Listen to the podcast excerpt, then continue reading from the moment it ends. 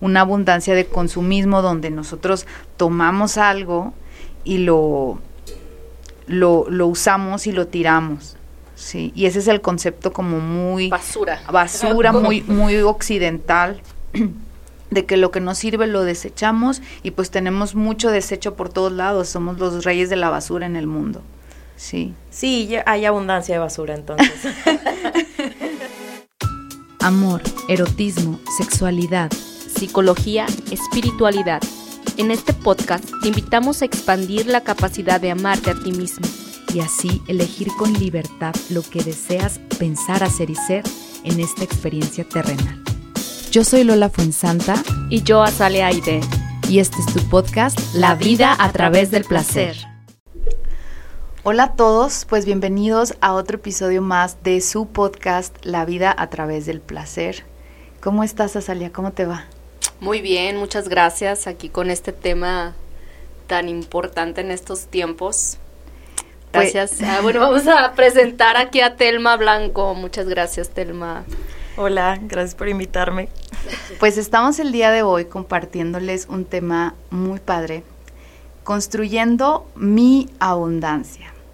Telma Blanco es una amiga muy querida y cuando me platicó lo que hacía yo dije, tiene que estar en el podcast. Ella es acompañante en procesos espirituales y pues el día de hoy nos va a platicar qué onda con este tema de la abundancia, Telma. La abundancia. Pero antes vamos a hacer algo para romper un poco el hielo. Ok, ¿okay? Sí, Te voy a decir una palabra, ¿sí? Y tú vas a decirme lo primero que se te venga a la mente. Ok. ¿Sí? La primera palabra es abundancia. Plenitud. Dinero. Rico. Consumo. Innecesario. Escasez. Mm, un estado. Poder. Mm, ay, me dejas pensando con eso. Poder, a ver, dijiste que lo primero que se me viene a la mente y poder, lo primero que se me viene a la mente es gobierno. Ah, naturaleza. Naturaleza, paz. Tanga. Sexo. Twerking. Placer. ok. bueno. bueno, pues comenzamos con nuestra primera pregunta. Nuestra pregunta. A ver, nos gustaría que nos explicaras, nos dieras un poquito de tu background, cómo llegaste a este tema, a través de qué experiencia personal, o sea, cómo fue tu camino para llegar a poder posicionarte en este tema de abundancia, compartirlo y guiar a personas a través de tu conocimiento. Ok, este, bueno, yo creo que llegó un momento en mi vida donde me di cuenta que, que era la misma historia, ¿no? Como que estaba repitiendo patrones, sobre todo en el tema material, que, que era lo que representaba la abundancia para mí en ese momento de mi vida. Este, y empecé a cuestionarme si realmente así iba a ser siempre. Dije, bueno, ¿esto es lo que hay para mí o hay algo más? Entonces siento que esas son preguntas claves que nos hacemos cuando vamos a empezar un proceso de transformación, de que si hay algo más para mí o solamente eso. Entonces, este, empecé a tener, pues, deudas, digo, yo creo, o sea, lo, lo básico, ¿no? Este, empecé a ver que no llegaba el dinero como yo quería y sobre todo empezaba a ver alrededor de mí cómo más gente sí se iba superando, iba teniendo el éxito, lo que yo consideraba éxito, y, y cómo yo no. Entonces se me hacía complicado entender porque yo decía, yo pensaba que eran iguales a mí. O sea, veía a los demás y es que somos iguales, o sea, tenemos lo mismo, las mismas capacidades y así. Este, a nivel intelectual a lo mejor teníamos vida y, y quería saber cuál era la diferencia entre ellos y yo para obtener esos resultados, ¿no? No, y como este reclamo de ¿por qué al sí y por qué a mí no? Ajá, o sea, como que ¿qué, tiene él que no tenga yo, no? Entonces yo creo que desde empezar esas cuestiones fue literal empecé a buscar en Google, o sea, cómo, cómo obtener más dinero, cómo, y me topé de muchas cosas, o sea, me topé desde, este, no sé, marcas, o sea, cómo ven, que me vendían cosas, que me vendían cursos, que sí, pero luego empecé a irme como por un lado más espiritual, como este más profundo entre todo eso que busqué, porque busqué muchísimo, ¿sí? Este, y, y me empecé a resonar con eso y me empezó a dar mucho sentido y empecé a ver cómo realmente yo estaba provocando todo eso y empecé a tomar responsabilidad y ahí fue donde hizo clic para mí todo. Y creo que ya cuando haces clic y cuando este, conectas ya a un nivel espiritual y emocional y así, este, la esencia es de compartir. O sea, es, es de compartir con los demás eso que a ti te funcionó, porque yo creo que eso es parte de la abundancia, o sea, entender que siempre hay para todos. Entonces, cuando entiendes ese concepto de que siempre hay, no está el miedo de enseñar lo que sabes para que lleguen hasta donde tú estás porque es algo a donde todos podemos llegar. Okay. Sí, porque, o sea, una persona que protege su conocimiento y dice, a, este sí le enseño, a este no, ya está viendo como el tema de la escasez de... Exacto. Que no es para todos, pero sí, sí es para que No hay, que no hay para todos, cuando sí hay. Ajá. Sí. Oh, wow. Y luego viene, bueno, yo a Telma la conocí porque, eh, por un gran amigo, entonces me invitó a unos grupos de abundancia y yo dije, ¿qué es la flor de la abundancia? ¿Es una pirámide? ¿Qué pedo? No, me dice, ella te enseña a, por un proceso de 18 días, por el WhatsApp, no sé qué. Yo dije, ah, me interesa. Y me encantó. Dije, esto yo creo que todo el mundo lo debe conocer. Gracias. ¿Cómo, cómo estuvo eso que, que se te ocurrió hacer, hacer esa, esa práctica?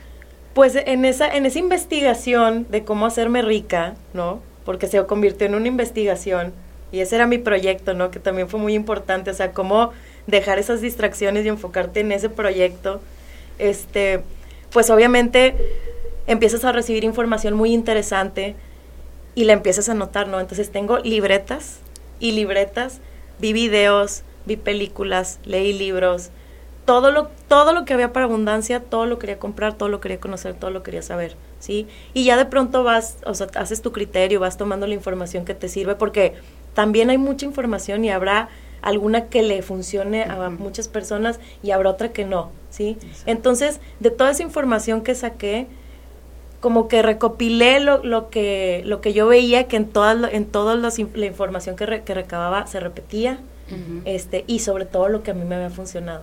O sea, todas esas actividades que pasan en, en ese grupo son cosas que yo ya probé y que a mí me funcionaron. Entonces, este, pues compartirlas para ver a quién más le funcionan y que y hacer estadísticas, ¿no? O sea, como que ver este qué otras herramientas hay y, y a qué a, a lo mejor habrá un perfil a las que les funcione unas y otro perfil a otras. No sé, me interesa mucho también conocer a las personas, cómo se comportan, porque eso habla mucho de ellas y eso habla mucho de sus resultados también. Sí, porque fíjense, yo juzgo mucho a estos este como tipo coach motivadores, el Daniel Javif y el otro que no me acuerdo cómo se llama, uno peloncito, porque le hablan a la gente, sobre todo su, su público es como más masculino.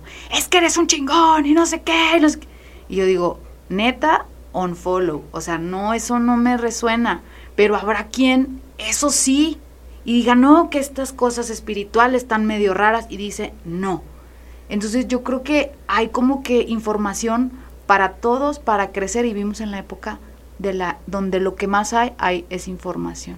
Pero si hay como que filtrar qué sí me funcionó y qué no. Dijiste algo súper importante, lo de filtrar. Y, y sobre todo, ¿sabes qué se me hace también más importante? A través de qué criterio filtras. ¿Sí? Porque a veces eh, filtramos a través de qué es bueno y qué es malo, pero qué es bueno y qué es malo para quién, ¿sí? Entonces traemos muchas ideas de éxito, de lo que debe ser, de nuestros papás, de nuestros ancestros, del, del contexto, de nuestros amigos. Entonces a veces queremos cosas que ni siquiera deseamos realmente. O sea, las queremos porque el, demás, el del otro lado dijo que era lo mejor, ah, bueno, ahí voy para allá. Entonces es bien importante como experimentar y ser curioso y hacer ese criterio a través de lo funcional y de lo no funcional. Y eso solamente se adquiere a través de la experiencia. Seguro, y a través del tiempo es muy diferente la historia, o sea, no es lo mismo hace 50 años lo que era para mi padre poder llegar a un nivel exitoso. Actualmente que las redes sociales, el internet, todo ha tenido otro cauce, entonces también no es necesariamente lo mismo. No es estar en un trabajo 10 horas, no es, quizás eso ya no es abundancia para mí, ¿no? Pero antes sí era, ¿no? El tener un trabajo, el tener algo fijo, algo las muy prestaciones, seguro, prestaciones, que de repente realmente se van deshaciendo, ya ese término y, y el concepto tiene una reestructuración, ¿no? No lo vamos sintiendo igual. No, eh, y aparte, digo, ya la gente tiene otros deseos también, ya, ya se abren más opciones de vida. O sea, antes siento que como que era el perfil, ¿no? De que hacer tu familia, el núcleo familiar, y para ese, ese tipo de personas sí estaba muy padre tener prestaciones y que te dieran para tu casa y todo. Pero ahorita que hay mucha gente que, por ejemplo, dice, yo no quiero tener familia, yo quiero viajar. Entonces a lo mejor esa persona ya ahora ya se le acomoda un home office o un horario diferente. A lo mejor ya no quiere una casa porque no la necesita, porque va a estar viajando. Entonces esas prestaciones ya quedan obsoletas. Seguro. ¿Sí? Entonces traemos todo eso cargando. Nuestros papás pues siempre tienen una función bien importante en nosotros y en la forma como nos eh, vinculamos y relacionamos con el mundo. Entonces, si ya viene tu papá y te dice, desde qué estudies, qué hagas, qué es lo mejor para ti, y, no lo, y lo hacen con todo el amor, digo, tampoco se trata de pelearnos con él, si es que tú no me entiendes, o sea, es también como decir, sé que lo haces con todo el amor, pero pues a mí no me funciona, ¿sí? Pero a veces no sabemos ni siquiera nosotros qué nos funciona y qué no. Entonces, desde ahí siento que habríamos de empezar, ¿no? Ok. O sea, ¿Cómo puedes crear un concepto de abundancia? ¿Cuál es tu concepto personal de abundancia? Y la siguiente pregunta es, ¿cómo puedo crear un concepto saludable de, mi de lo que es para mí mi propia abundancia? Ok, bueno, mira, para mi abundancia, como lo que dije ahorita, es como sentirte pleno, sentir que, que no necesitas nada, ¿sí? O sea, que con lo que tienes este, es suficiente. O sea, para mí eso, eso es abundancia, ¿sí? Y, em, bueno, obviamente, pues ya si lo vemos desde un punto de vista de, significado, pues abundancia es mucho de algo, ¿no? O sea, eh, tener mucho, tener en abundancia, pero habría que ver abundancia de qué. Sí, también eso es importante porque nosotros relacionamos abundancia con dinero, sí, con muchas cosas positivas, pero realmente es, es lo que te digo, o sea, todos somos abundantes, todos nacemos abundantes, esa es nuestra esencia, ¿sí? Pero ¿hacia dónde está el enfoque de tu abundancia? ¿Sí? Hacia, hacia, hacia lo positivo, hacia lo que te funciona, o hacia la enfermedad, o hacia el miedo. Abundancia de pedos, de problemas, personales. personales. sí, sí, porque si se fijan, todos somos abundantes, pero pues, habrá que ver en qué enfoque, ¿no? Entonces, para mí es esa plenitud, o sea, de sentir que, que no necesitas nada, que todo está como debe estar, ¿sí? Esa es la abundancia para mí. Y la otra pregunta que me dijiste que era... Pues, ¿cómo creo un concepto saludable de abundancia para mí? Cuando llegamos, este, les estaba platicando que esa pregunta me puso a pensar y a mí me gusta muchísimo que me pongan a pensar. Mira, este, hay que tener también un pensamiento crítico, ¿sí? Y, y no hay que ver la abundancia, o sea, hay que ver también nuestro concepto de abundancia, porque a veces lo vemos desde el lado de que de la comodidad, de que ah, la abundancia es estar cómodo y a veces eso implica gastar recursos que en el futuro nos provoca un daño más que un bien, ¿sí? Entonces ahí viene como ese criterio y ese, ese este, pensamiento crítico de evaluar y poner en una balanza también y este, de que, qué tanto me beneficia y qué tanto me perjudica, pero pues para eso hay, hay que informarnos, ¿sí? Entonces siento que también por ahí es importante informarse, ¿no? O sea, ¿para qué? Para poder tener un pensamiento crítico y para poder ver qué tanto es funcional y hasta qué tiempo y desde ahí tomar decisiones y hacer estrategias. Sí, porque realmente el concepto que nos han vendido en la cultura es una persona que es millonario, que tiene muchas mujeres, que tiene autos de lujo, que va a los mejores lugares, en los mejores hoteles, no sé, o sea, es el pues sí, como una persona millonaria, un derroche. Un derroche, así, un cantante de reggaetonero, no sé, se me figura, se me viene a la mente, un Donald Trump. Pero estos conceptos, de verdad que yo, que están ahorita como que cayendo, ¿sí? Porque hay personas que son millonarias y que usan ropa como las personas normales, o sea, de cualquier marca para, para, para cualquiera, ¿no? Entonces, a lo que voy, bueno, ya me, me fui un poco a la, a la pregunta, pero ¿cómo le haces para que tu concepto de abundancia no caiga en un abuso? que es lo que nosotros hemos hecho con el planeta, una abundancia de consumismo donde nosotros tomamos algo y lo, lo, lo usamos y lo tiramos. Sí, y ese es el concepto como muy basura, basura muy muy occidental de que lo que nos sirve lo desechamos y pues tenemos mucho desecho por todos lados, somos los reyes de la basura en el mundo. Sí. Sí, hay abundancia de basura entonces. bueno, entonces fíjate cómo, o sea, la, la, abundancia siempre está presente, siempre. Y eso es lo que hay que entender. Entonces, el trabajo de nosotros está en hacia dónde la dirigimos. En el foco. En el foco, exacto. Ya. Como en todo. Como en todo, ¿sí? ¿Hacia dónde diriges eso? Sí, aparte también, o sea, ahorita que hablamos de este tema se me hace súper importante el poder meterlo como un concepto dentro de las materias, por ejemplo, a los niños, desde cómo percibes tu mundo donde estás sumergido.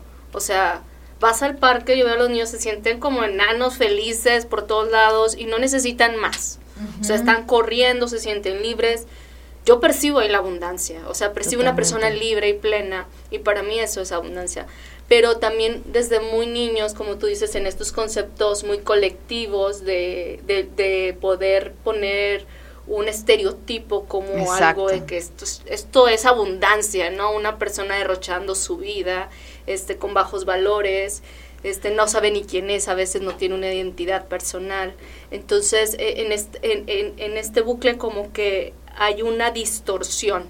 Entonces, no estamos bien ubicados en este concepto no, no estamos tampoco formando a niños este, con conceptos sanos o una, una, percepción mucho más amplia del mundo, ¿no? Es, no, te vas a encaminar a ser un licenciado en petróleo y vamos a, vamos a quitarle a, este planeta todo ese recurso y ahora sí explotar eh, para ser millonario.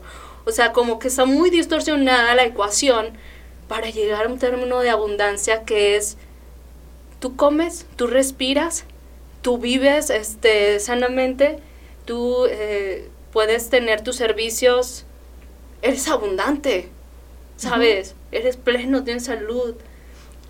Y es, es todo un concepto que se va distorsionando a través de la cultura, ¿no? No, yo, por, por eso a mí se me hace muy importante el que se cuestionen, porque también así como dices tú, o sea, nos ponen un estereotipo, un estándar de lo que debe de ser, pero en ningún momento nos cuestionamos de que, oye, ¿quién dice que debe ser así? O sea, ¿dónde está escrito? ¿O qué? ¿O, en qué manual? O, o, o, quién decide, no?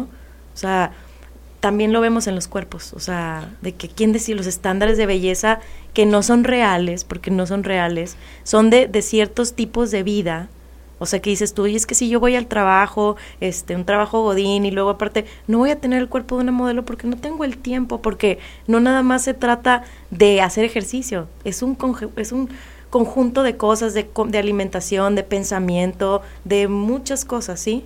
Es, es, es lo mismo, o sea, para mí es bien importante empezar a quitar esos estándares, o sea, empezar a decir de que, a ver, cuestionarse, ¿qué es la abundancia para mí? ¿Dónde la veo? ¿Qué es el éxito para mí? ¿Sí?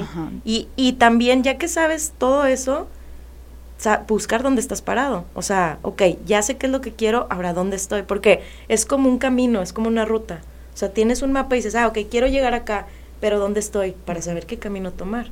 ¿Sí? Entonces también hay que, hay que decir, ok, ¿y yo dónde estoy en, en, en ese punto a donde quiero llegar? Y ya desde ahí empezar a tomar decisiones y estrategias. Sí, yo creo que mucho es el, este tema del pensamiento crítico que yo creo que hay que remarcarlo, porque a veces te ponen un, un, estereotipo, entonces tú lo sigues nada más por, pues porque todo el mundo lo sigue. Y se pone de moda. Ajá, se pone de moda, entonces nada más lo haces como por un impulso de yo quiero ser, porque él tiene un chorro de chicas. Y eso es lo y realmente lo que quiero son las chicas, no y lo que involucra llegar hasta ahí. Y fíjate, y también para ser aceptados. Exacto. Ah, sí. O sea, es para nosotros seguimos los estándares para ser aceptados. Exacto. Porque lo diferente ahorita ya está cambiando, pero lo diferente siempre da miedo.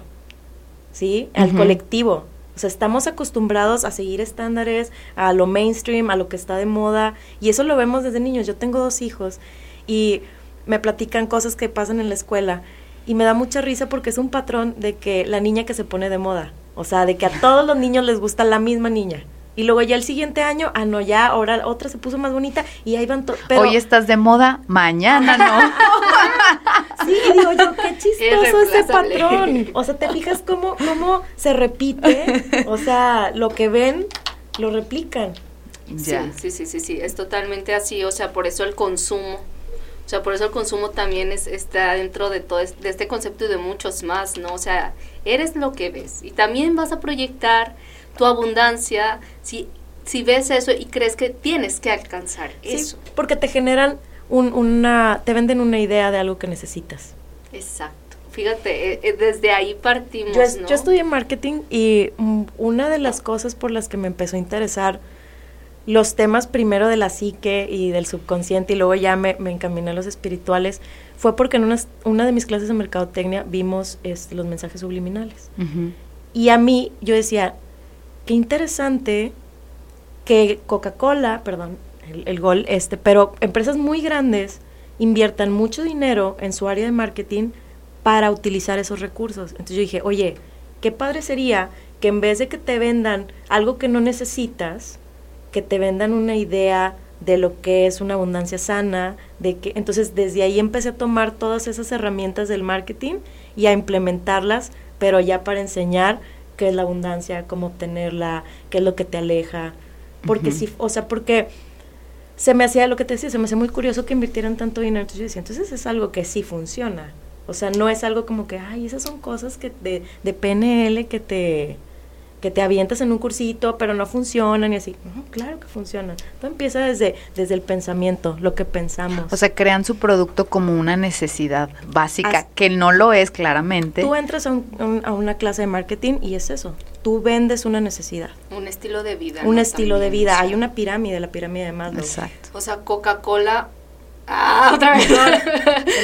y otras marcas utilizan mucho a los niños, a los jóvenes, a los adultos, a los ancianos. O sea, hay para que te identifiques con todo un cúmulo de, de, etapas de tu vida, con estilos diferentes. Entonces...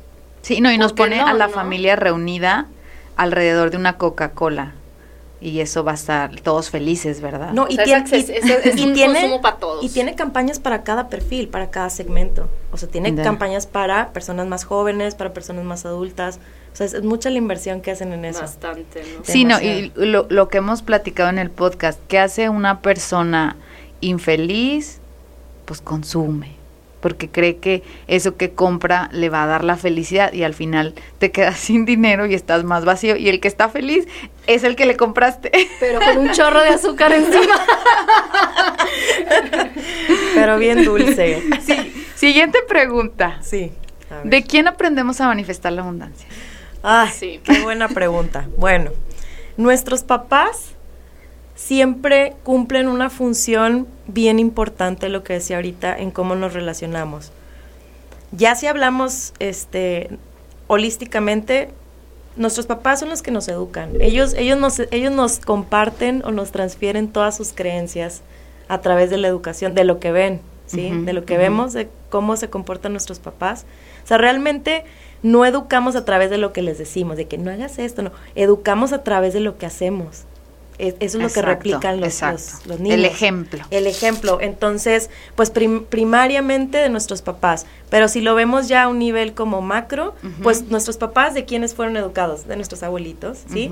Entonces viene también algo transgeneracional. O sea, si nosotros nos ponemos a investigar, en la familia vamos a encontrar patrones de conducta con respecto al dinero que compartimos con los primos, con los tíos, ¿sí? Entonces viene también de la familia viene también del contexto, ¿sí? Si a veces no nos educa papá y mamá, pero no sé, la nana, este, se, no sé si han convivido con personas que han sido creados por la nana o la abuelita y, y, tienen muchas este, formas de ser de las personas que lo crió, ¿sí? Y pues lo que decíamos ahorita, el, contexto social, eso también este, nos llena de ideas, las religiones, Este, sí, porque dicen que el reino de Dios es el reino de los pobres. ¿Qué nos podrías decir? que, cabe, que cabe más fácil por el, por el hoyo de una aguja este, un camello que, que un rico. Que un rico. Ajá.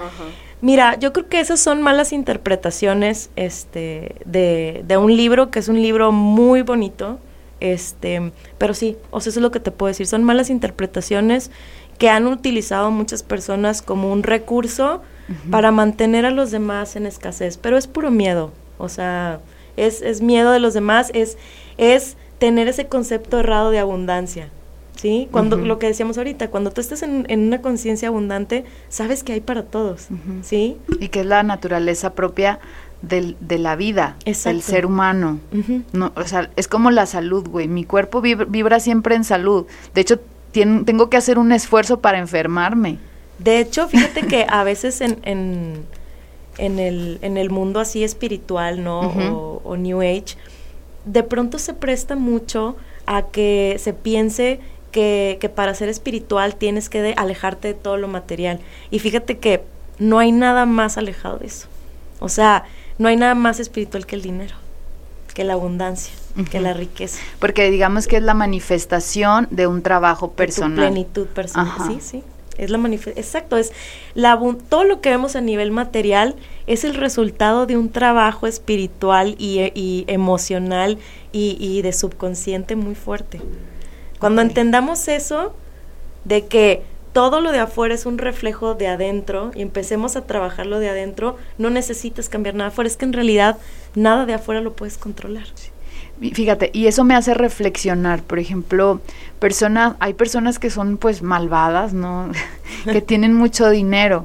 Y yo pienso, pero esa persona porque tiene un chingo de dinero, si es malvada, güey, si de un estilo, o sea, son narcisistas o que buscan mucho el poder, un estilo Donald Trump, o sea, estoy hablando de él este, y, digo, bueno, ¿qué hizo esa persona? ¿Qué méritos hizo para tener ese dinero?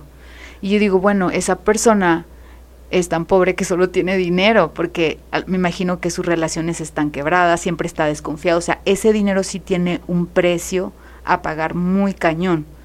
O sea, ¿cómo, acomodas eso? Fíjate, dijiste algo súper interesante. Esa creencia te aleja del dinero. ¿sí? Cuando tú piensas que, que los ricos son malos, son feos. Son, los ricos son malos como Donald Trump y, los, y el gobierno, lo que te dije ahorita es el, el... El dinero es una energía que está... Estamos hablando de dinero, ¿eh? Ya no de abundancia. el dinero es una... el dinero es una energía que está muy, muy... Va de la mano con el poder, ¿sí? Está muy pegada con el poder, ¿sí? Realmente lo que buscan esas personas es poder, pero tienen un mérito ah, metafísico, ¿eh? o sea, la persona que tiene abundancia este, económica tiene un, un mérito metafísico o ya podríamos hablar si nos vamos así más a fondo de que en otros planos espirituales este solicitó vivir a través de esa experiencia. ok, ah, entiendo, entiendo. Este, pero, por ejemplo, lo que te decía ahorita, de que nosotros pensamos que ser espirituales es este muy como que te tienes que alejar de lo material, pero no, o sea, al final estamos aquí en este plano y todo es un reflejo interno. Entonces, cuando tú te sientes abundante, depende mucho, es que lo que te decía, depende mucho del concepto que tengas de éxito, de dinero, porque habrá quien, y lo vemos en el grupo, o sea, hay un día en el grupo donde les digo que ponen su mantra y ellos ponen una cantidad, la que quieren manifestar, ¿sí? Entonces, ahí te das cuenta que hay personas que te que van desde yo quiero manifestar 20 mil pesos y dices, bueno, si hasta ahí, o sea, si ese es tu nivel de abundancia, va y está perfecto, ¿sabes? O sea, tampoco es de que, ay, está súper mal porque no dijiste un millón. ¿sí? Y habrá personas que te dicen, yo un millón de dólares a la semana. Y dices tú, ¿sabes qué? También está perfecto, ¿ok? O sea, depende mucho de, de lo que tú creas que es ser rico para ti. Y resignificar también tu propio concepto de una persona rica, porque si tú piensas, como lo que, lo que dijiste, güey, si tú piensas que una persona rica es... ¿Es mala? Es mala. Y yo no quiero ser malo. Y yo no quiero ser malo, pues tampoco vas a tener lana, porque... O, o también a mí me tocaba mucho que decía, ¿se pueden decir malas palabras? Sí, claro. Ah, este, que mi, mi papá decía, es que todos son unos, todos los ricos son unos pendejos. Y obviamente yo no soy una pendeja. Entonces yo me di cuenta que eso era así. Yo, yo decía, no, o sea, y eso es una creencia que te puede alejar de la abundancia. También el concepto que tú tienes de la gente rica. Porque es, híjole, y es una frase bien común de que el dinero te hace malo. ¿sí? O sea, lo, es muy novelesco, pero lo he visto. Pero el dinero realmente no te hace malo. O sea, el dinero es un medio que realmente te hace sacar cómo eres en realidad. ¿sí? Por eso hay gente que se pierde en el dinero porque trae toda la locura y nada más exacerba su, su, propia locura. O hay personas que tienen dinero y dices, vamos a hacer esto y aquello y vamos a crear y vamos... Sí, se trata más como de una conciencia y control personal. Porque, o sea, cualquiera que sea tu recurso, así abuses de la comida, así abuses de los recursos naturales, así abuses de las personas. O sea, si ya hay un concepto, es más de abuso, pues entonces atender lo que es el abuso, ¿no? Exacto. Exacto. Wow, wow. Y sí, y sí creo que hay una forma colectiva de que nosotros tenemos que servir en algo para generar riqueza o para generar, o sea, y también el concepto de riqueza, porque yo una vez escuché, riqueza es la administración de tus recursos. O sea, saber qué tienes, saber cómo lo usas, eso es la riqueza, no es tener excesos. Exacto, yo riqueza lo podría relacionar un poquito más con prosperidad, que es así como que los resultados de esos recursos que tienes, que tanto los haces crecer y así, ¿no? Este, y eso, por ejemplo, está relacionado con papá, abundancia con mamá, ¿sí? Abundancia tiene que ver mucho con, con, con el vínculo que tienes con mamá y con la madre tierra. Seguro, seguro. Y con la madre tierra. También tiene mucho que ver, de hecho lo anoté aquí, tengo mi, mi acordeón, este tiene que mucho que ver con la maldad, lo que decíamos de que pensamientos de que creemos que los ricos son malos. También otro bloqueo que, que lo veo mucho en los grupos es esa idea de tienen miedo a ser ricos porque a los ricos los secuestran o les roban.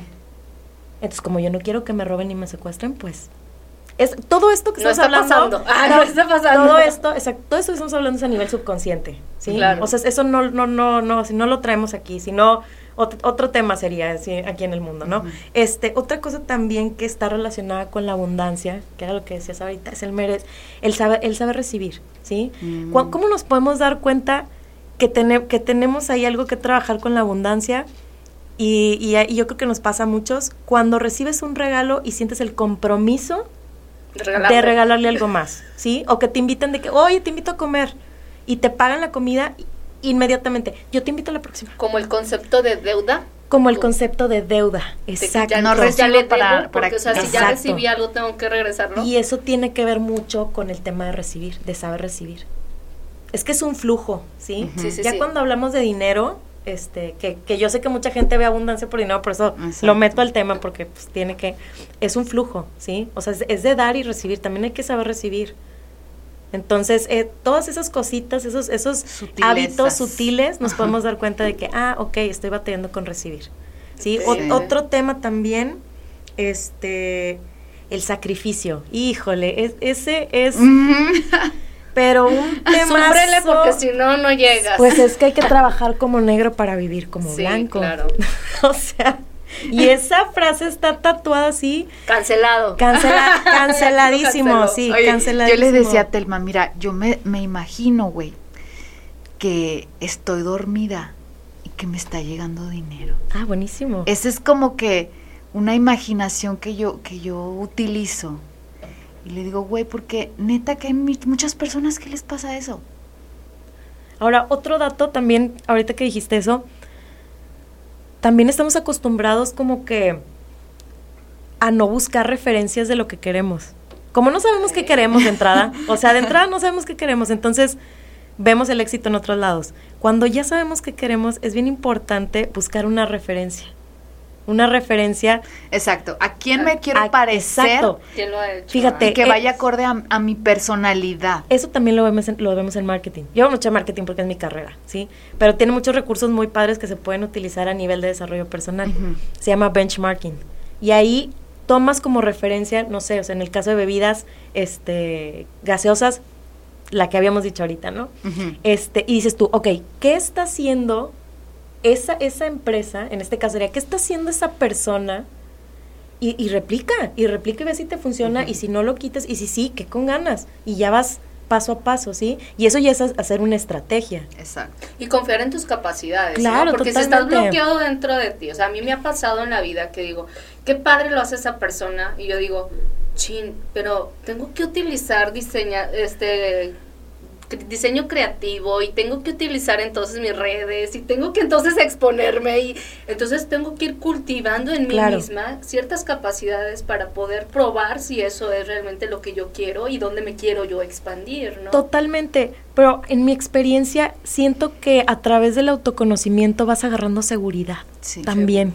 Porque como te conoces, sabes cuáles son tus puntos fuertes y tus puntos débiles y desde ahí, o a trabajar, ¿no? Y desde ahí ya puedes este, hacer estrategias y decir, ¿sabes qué? Esto sí, y lo que te dije, o sea, de, de, esa persona, de esa referencia, pues tomas lo que te funciona. A lo mejor sí, esa persona hace muchos videos, pero a mí no me gusta. Bueno, pues trato de hacerlo de que o no me vea yo y nada más se ve un fondo bonito y sea mi voz en off. O, o sea, también ahí hay que desarrollar como la creatividad y todo, pero sí siento que te da un poquito más seguridad saber conocerte y saber este también qué es lo que quieres también te da seguridad porque pues no sé, o sea, siento que ya cuando vas detrás de tus sueños como que ya cambia a ir detrás de los sueños de alguien más. Sí, a, mí me funcionó mucho y todavía sigo en ese proceso de buscar diferentes modelos de terapeutas, de psicólogas que hagan contenido y yo decir a, a quién, como quién me gustaría ser, ¿sí? Qué los mensajes que dan, pero aparte mi personalidad. Ser auténtica. Ajá, a quién se le parece más. Y yo encontré muchas personas, pero yo elegí una, dos, que dije, es ella. Y toma lo que te sirve. sí, es ella, tomo lo que me sirve, quiero replicarlo. Y, y la neta, eso funciona mucho. Sí, sí, es buenísimo.